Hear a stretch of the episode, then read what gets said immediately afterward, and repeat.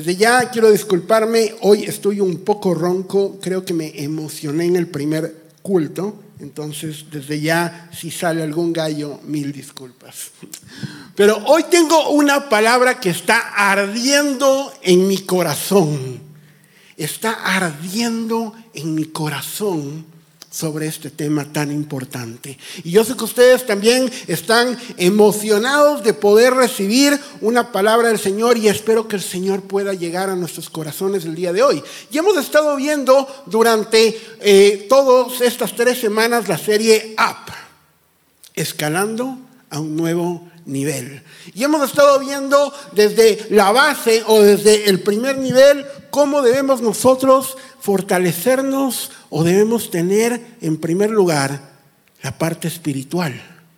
En segundo lugar debemos nosotros, hemos llegado a la segunda base que es controlar nuestro carácter.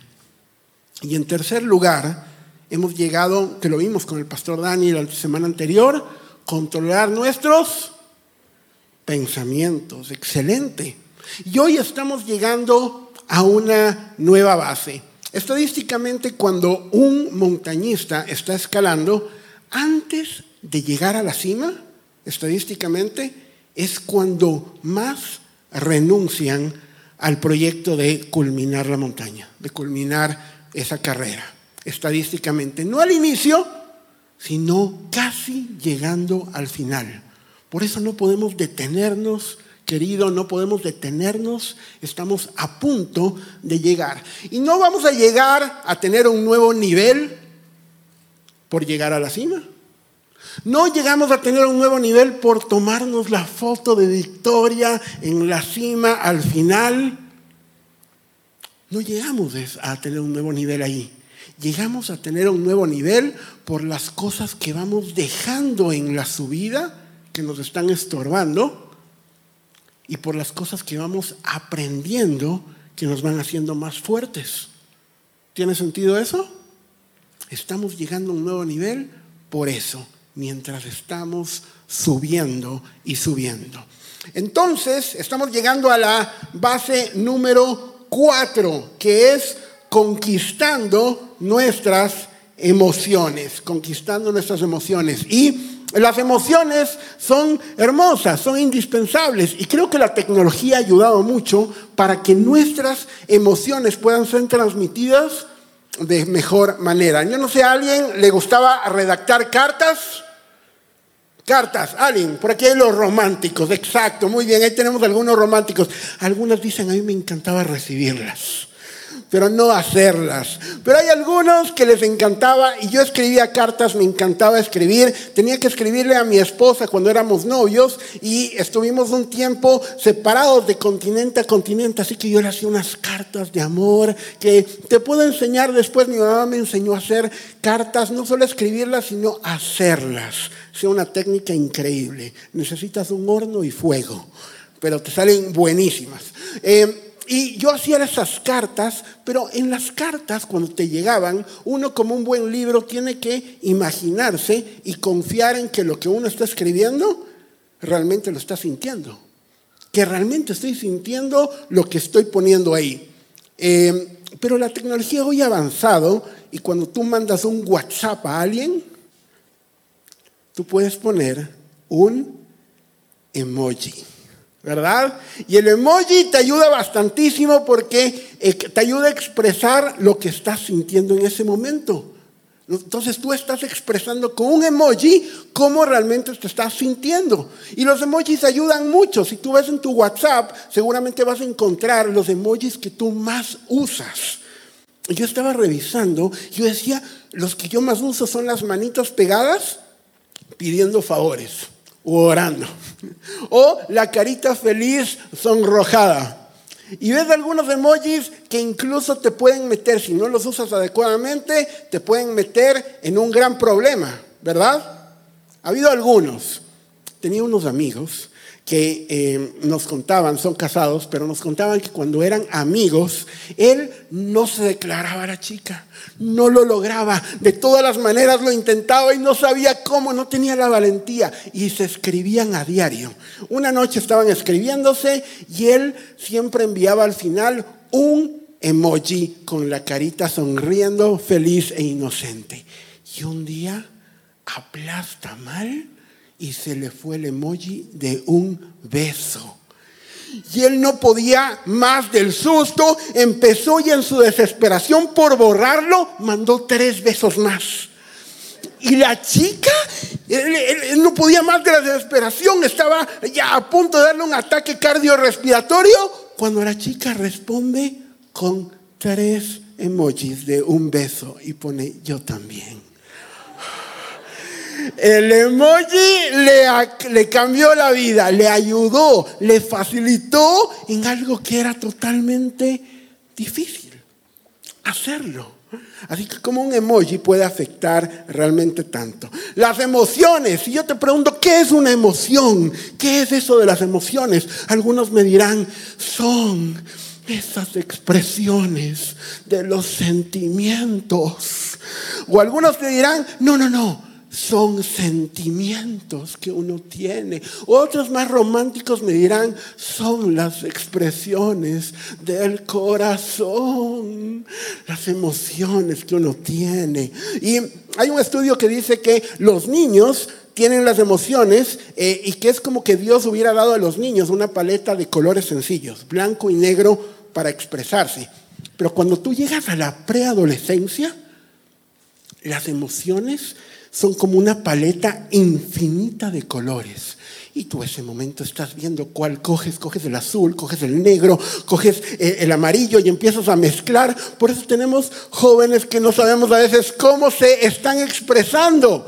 Y yo pertenecía a un grupo de jóvenes eh, en, en mi juventud, una pastoral juvenil de más o menos 200 jóvenes. Éramos bastantísimos. Jóvenes entraban, jóvenes salían, y era un cúmulo de emociones a millares por montón, emociones que salían de los poros, emociones a flor de piel. Esos jóvenes, nosotros nos enamorábamos todo el tiempo. Siempre había una nueva chica que llegaba y estábamos enamorados. Nuestro pastor tenía que hacer de todo para controlar esas emociones. Era una locura. Pero nosotros éramos cristianos muy buenos.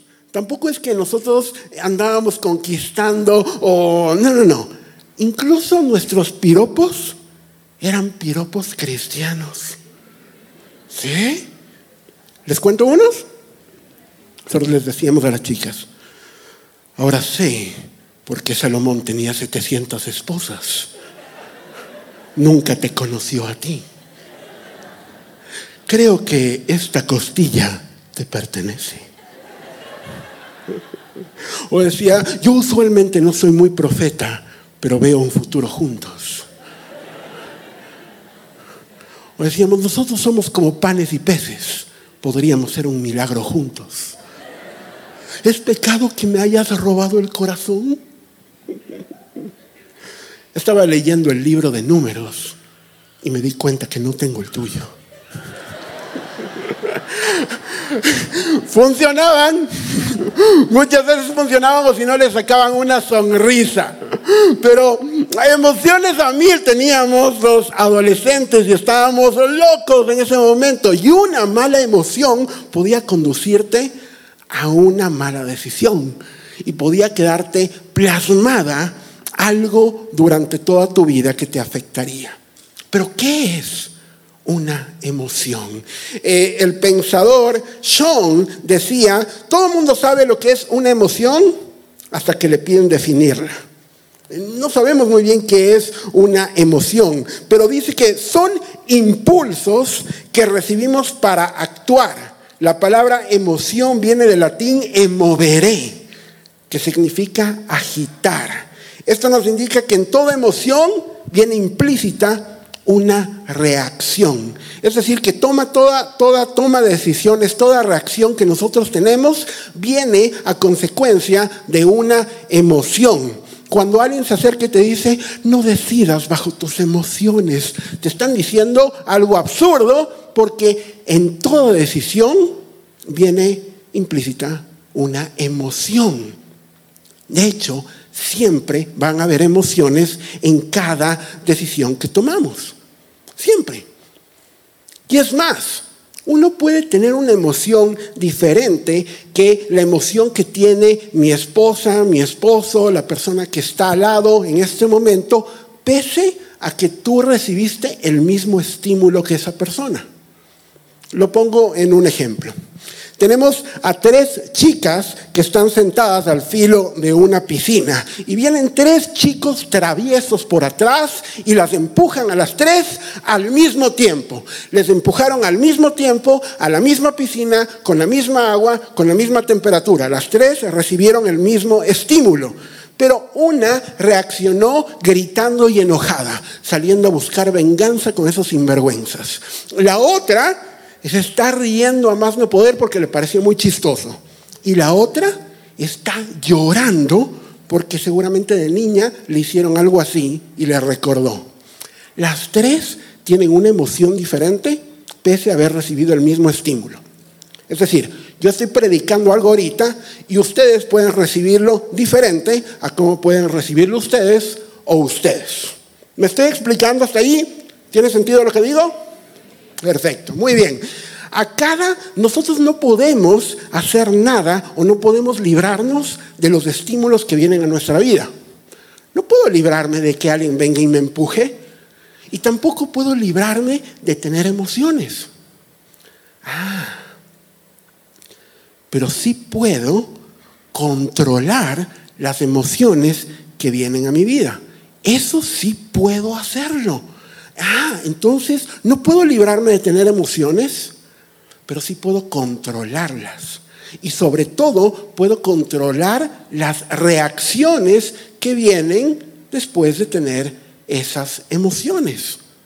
Es interesante lo que podemos hacer entonces el control de las emociones. Estuve investigando un poco sobre eh, la vida de Jesús y sus emociones y llegué a un estudio que analizaron que en los cuatro evangelios, Mateo, Marcos, Lucas, Juan, Jesús presenta 39 diferentes emociones en los cuatro evangelios. Y yo no sabía que alguien tenía 39 emociones, lo que podía haber tenido hasta que empecé a trabajar con adolescentes.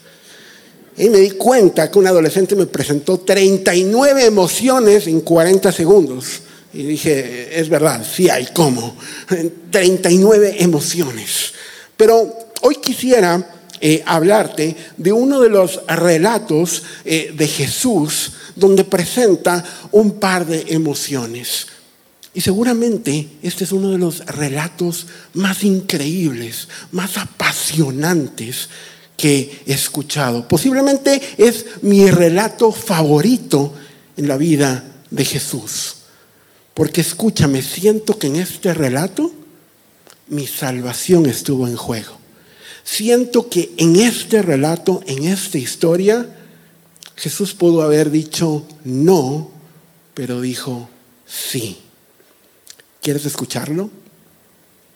Vamos a Lucas, capítulo 22. Sus Biblias podemos abrir en Lucas, capítulo 22, versículo 39. Y vamos a leer lo que en verdad estaba pasando con Jesús en ese momento.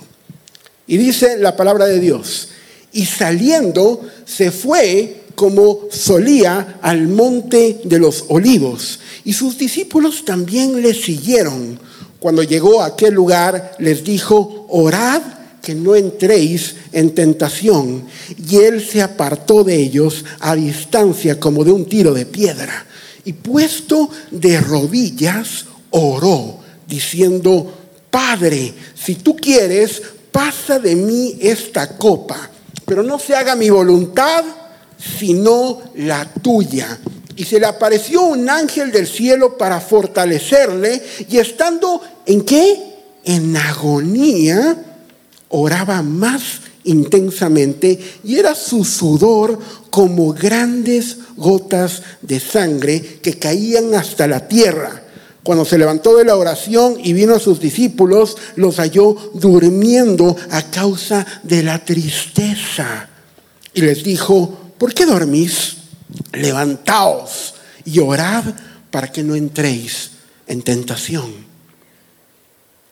Pero para poder entender lo que estaba pasando por alguien que tenía sus emociones controladas por el Espíritu Santo, necesitamos entender la vida de alguien que tiene sus emociones, las cuales no son controladas por el Espíritu Santo. Así que vamos a viajar de esta historia, todos nosotros, cuatro mil años antes, y vamos a irnos a un huerto diferente. En este huerto también se estaba jugando la historia de la humanidad. Solo que este huerto se llama el Edén. Vamos a Génesis capítulo 3. Génesis capítulo 3 y vamos a ver la historia de dos huertos. Si le hubiera puesto algún nombre eh, diferente a esta prédica, hubiera sido los dos huertos. ¿Qué es lo que hubiera pasado o qué pasó en Lucas comparado con Génesis capítulo 3? Y vamos a ir desde el versículo 2.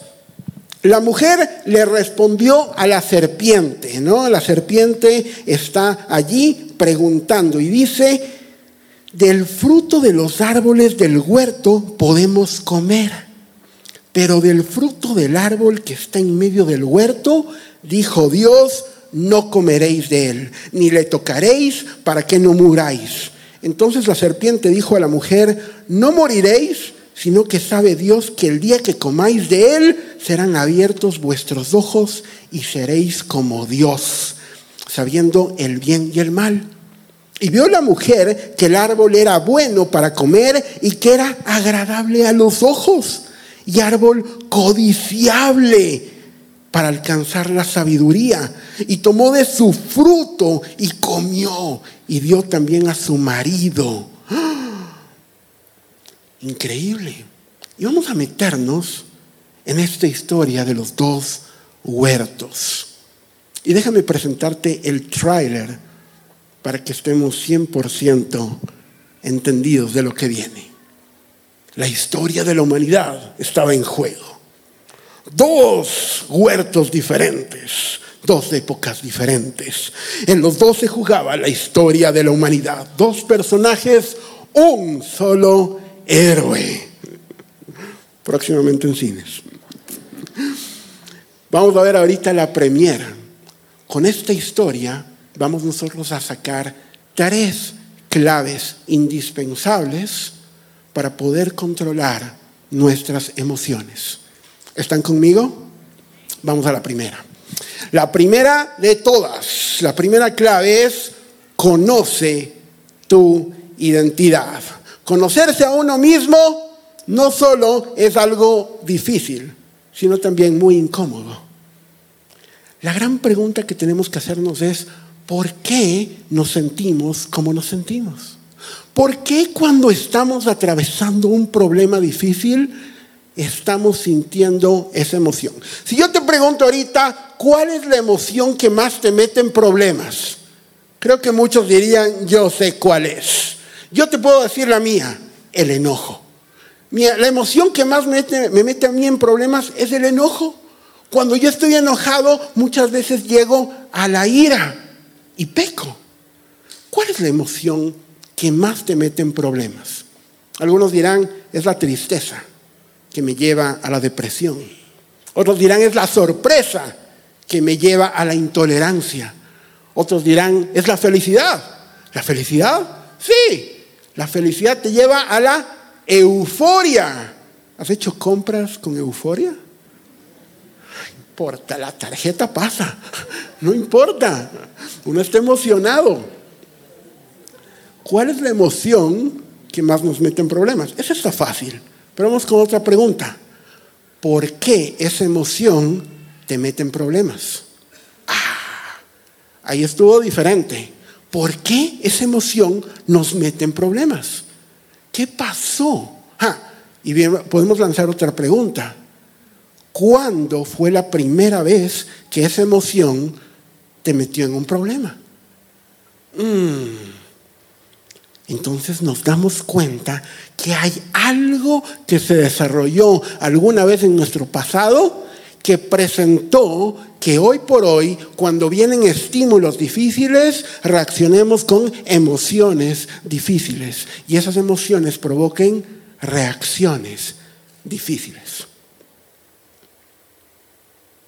Y una de las tareas que debemos hacer, queridos hermanos, es preguntarle al Espíritu Santo es, ¿por qué? ¿Por qué siento lo que siento cuando estoy hablando de temas de dinero en la casa? ¿Por qué estoy sintiendo lo que sintiendo cuando me presentan temas incómodos? O cuando alguien me contradice, o cuando alguien no está de acuerdo conmigo, o cuando estoy con presión. ¿Por qué saco eso?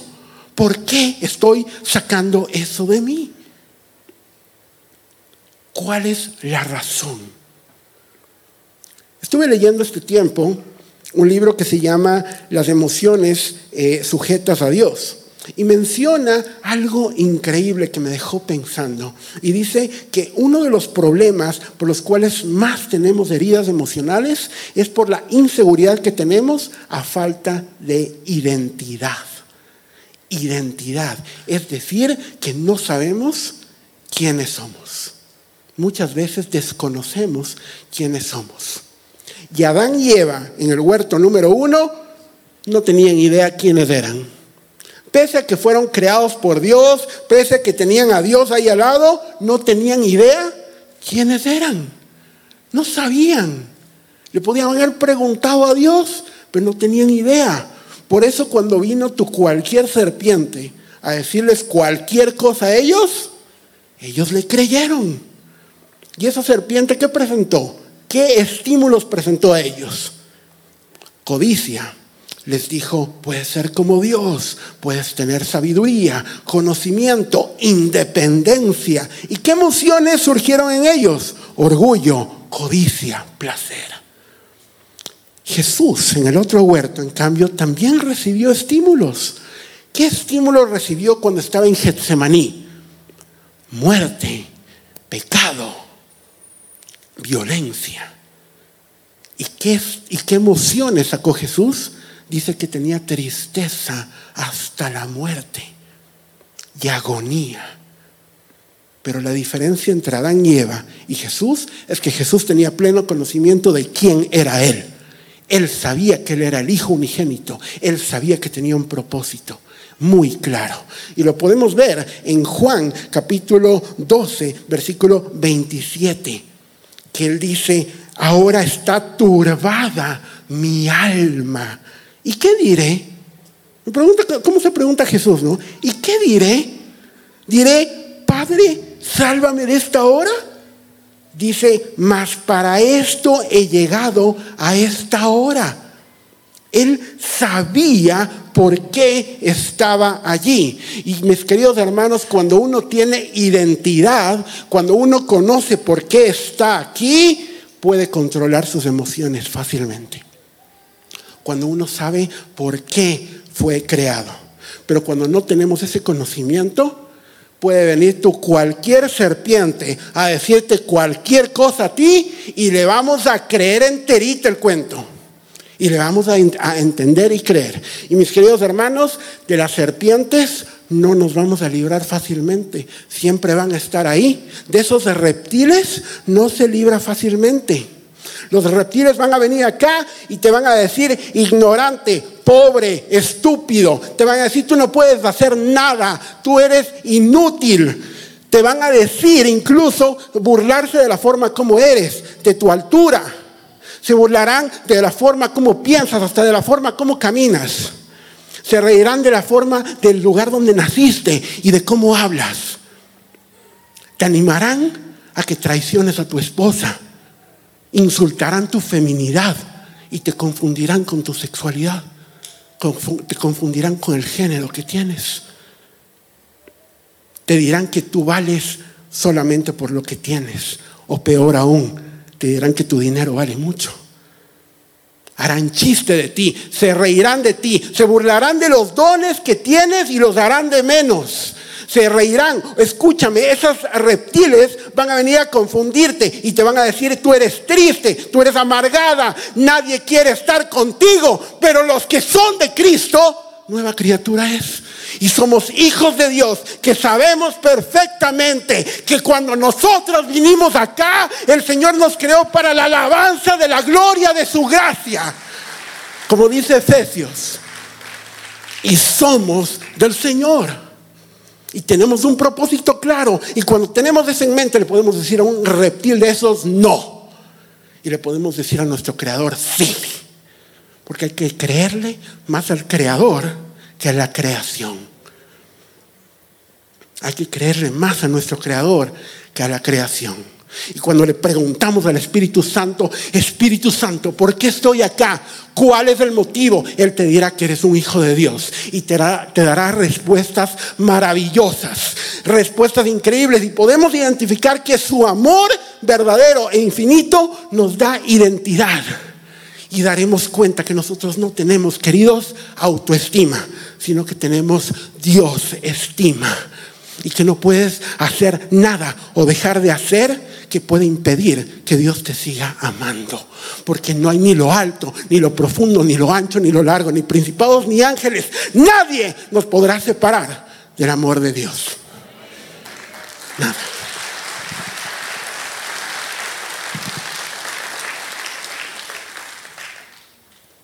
Conoce tu identidad. ¿Por qué estamos aquí? ¿Cuál es el propósito? Nada de lo que hagas o puedes dejar de hacer puede dejar que el Señor deje de amarte. Y sobre todo que te diga que tú eres mi hijo y que te cree con un propósito. Y cuando tenemos eso claro puede venir cualquier reptil. Y no le vamos a creer.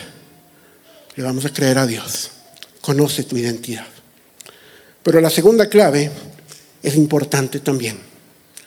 Busca su voluntad busca su voluntad. Hoy está de moda mucho el tema de sentir.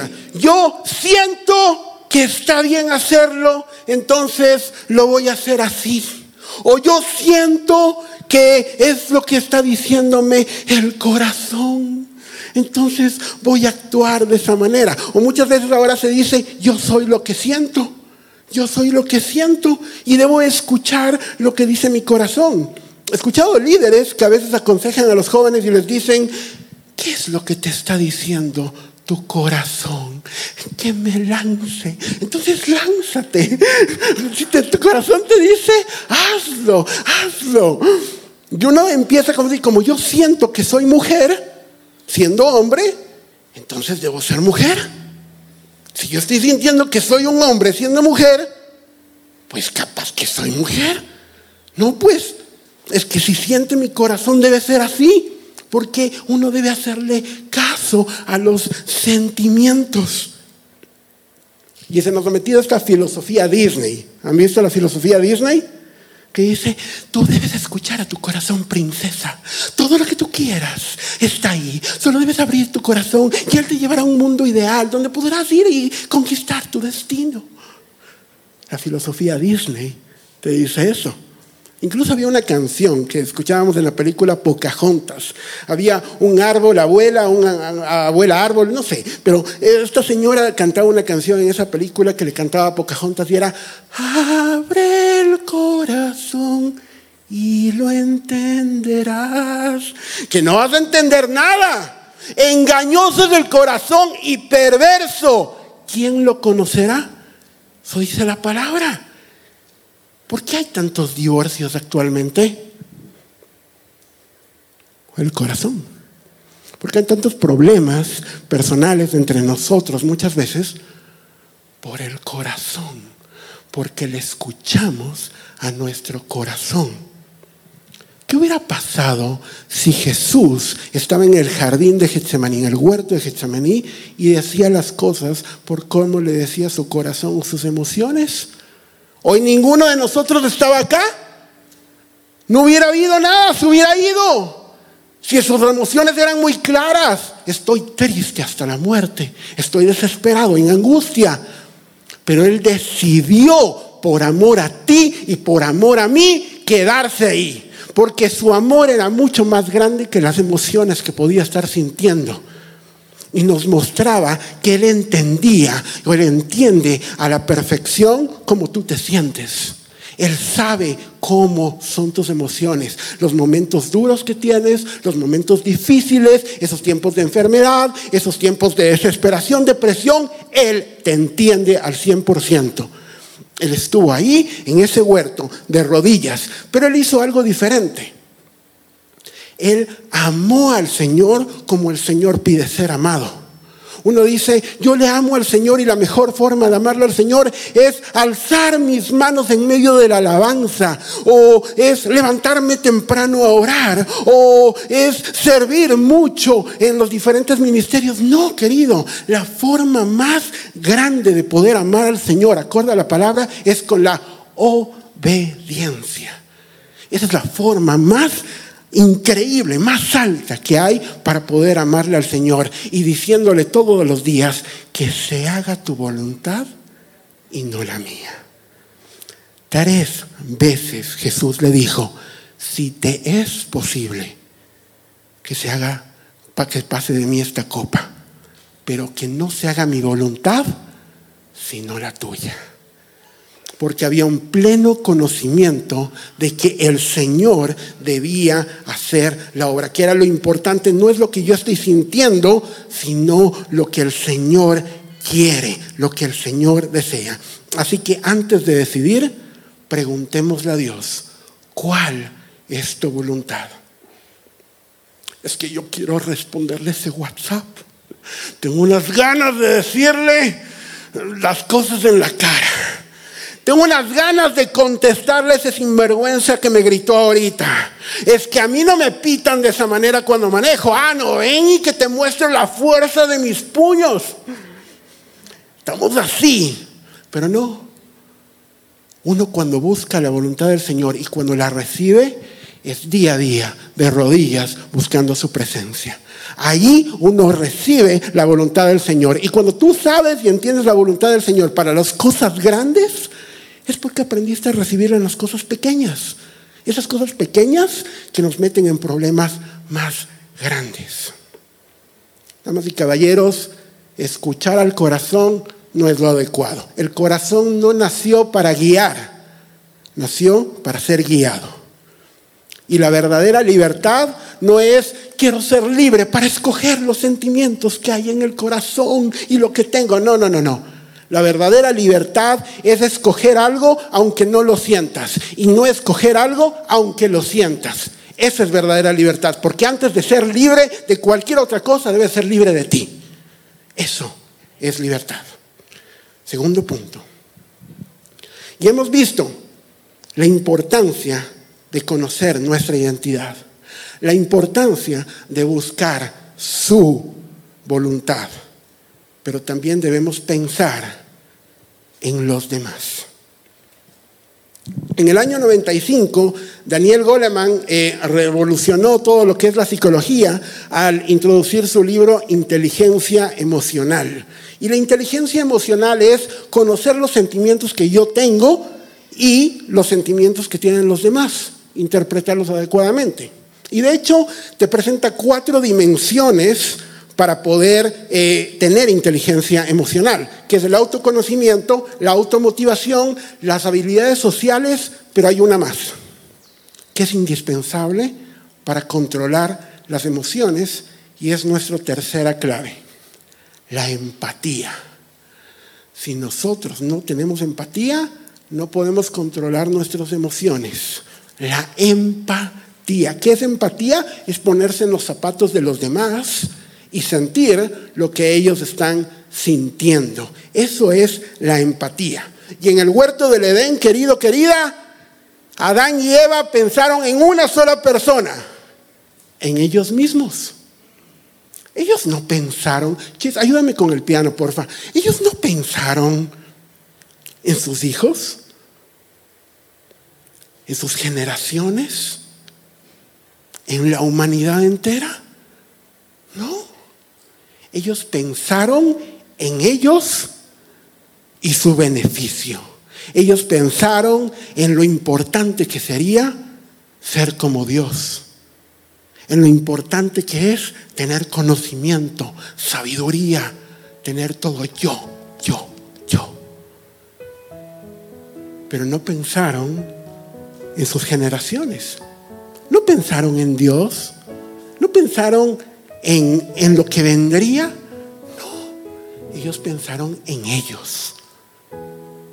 ¿Cuántas veces nosotros en la toma de, en la toma de decisiones que tenemos pensamos más en uno que en los demás? Pensamos poco muchas veces en nuestra esposa, en nuestros hijos, en el vecino incluso, o en cualquier otra persona. Pensamos primero en nosotros, en qué es lo que a mí me afecta. Porque eso es lo que el mundo te ha enseñado. El mundo nos ha enseñado que debemos pensar en tres personas, en ti, en ti y en ti, en ese orden. Pero los ciudadanos del reino de Dios, que somos todos nosotros, fuimos llamados con un concepto diferente. ¿Cuál es el versículo o el mandamiento más importante? Amarás al Señor tu Dios con todo tu corazón, con toda tu alma, con toda tu mente, con todas tus fuerzas.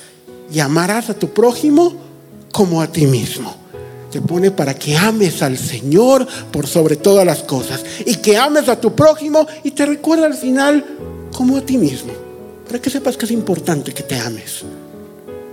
Pero la importancia es amar a tu prójimo, es pensar en él, es considerarlo. Y Jesús la tenía muy clara. En ese lugar, cuando él estaba allí, y estaba arrodillado, no podía dejar de pensar en ti y en tu familia. Sus rodillas estaban incrustadas en esa arena. No podía más. Su angustia era gigante. Y aún así seguía pensando en ti. Él pensaba muere por ti. Es más, murió por ti. Pensó todo el tiempo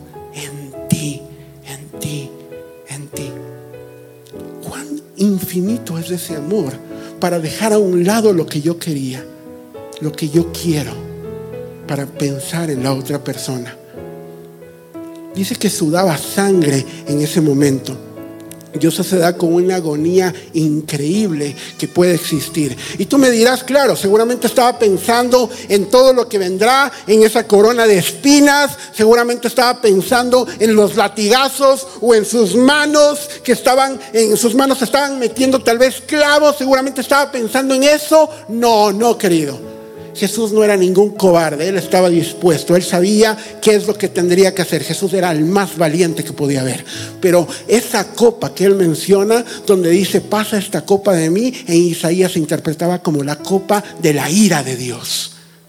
La ira de Dios contra el pecado de la humanidad. La ira que tú y yo debimos haber recibido, esa ira la recibió Jesús. Y en Getsemaní le dio a oler lo que vendría, que era ser abandonado por Dios, algo que jamás nadie de nosotros ha sentido. Y Él lo sintió al 100% por amor a ti, porque te ama. Y uno puede ser totalmente egoísta como Adán y Eva y pensar solo en uno.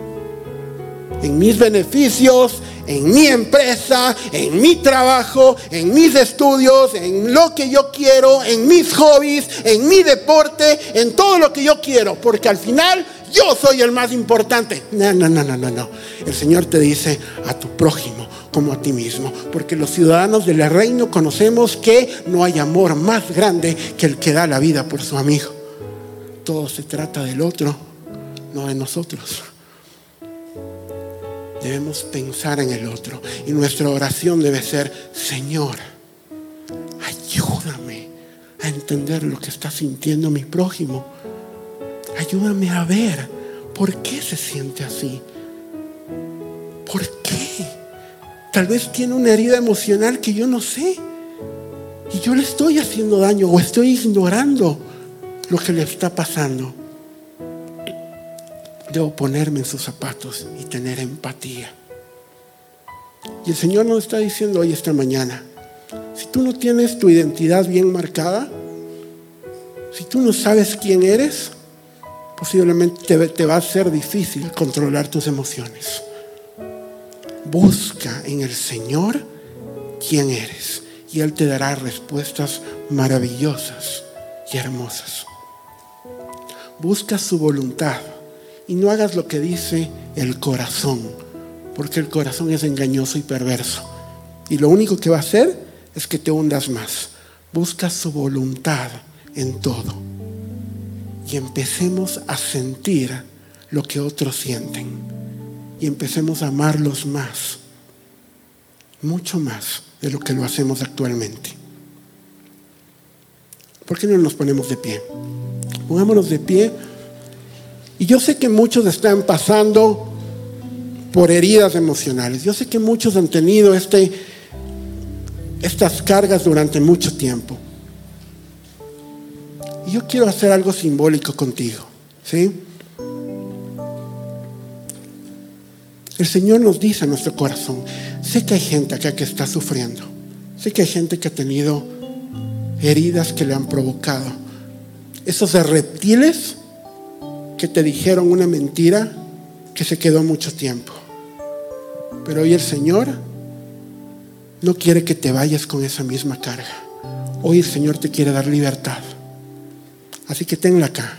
¿Cuál es esa emoción que tienes en los tiempos difíciles? ¿Cuál es esa emoción que está acá que te dejó una herida?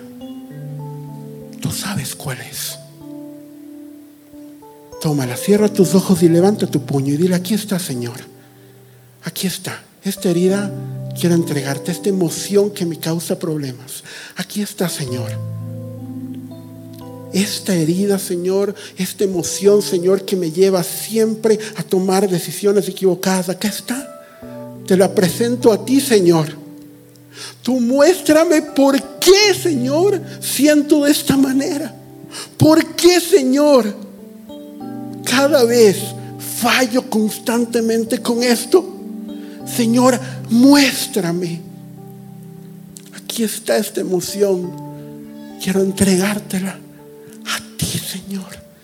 Y quiero, Padre Celestial, que tú me concedas el poder, la fuerza de controlar esto que me has dado.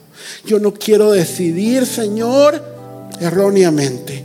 Yo quiero decidir, Señor, conforme a tu voluntad, sabiendo quién soy yo, que soy hijo tuyo, amado tuyo. Yo soy tu hijo.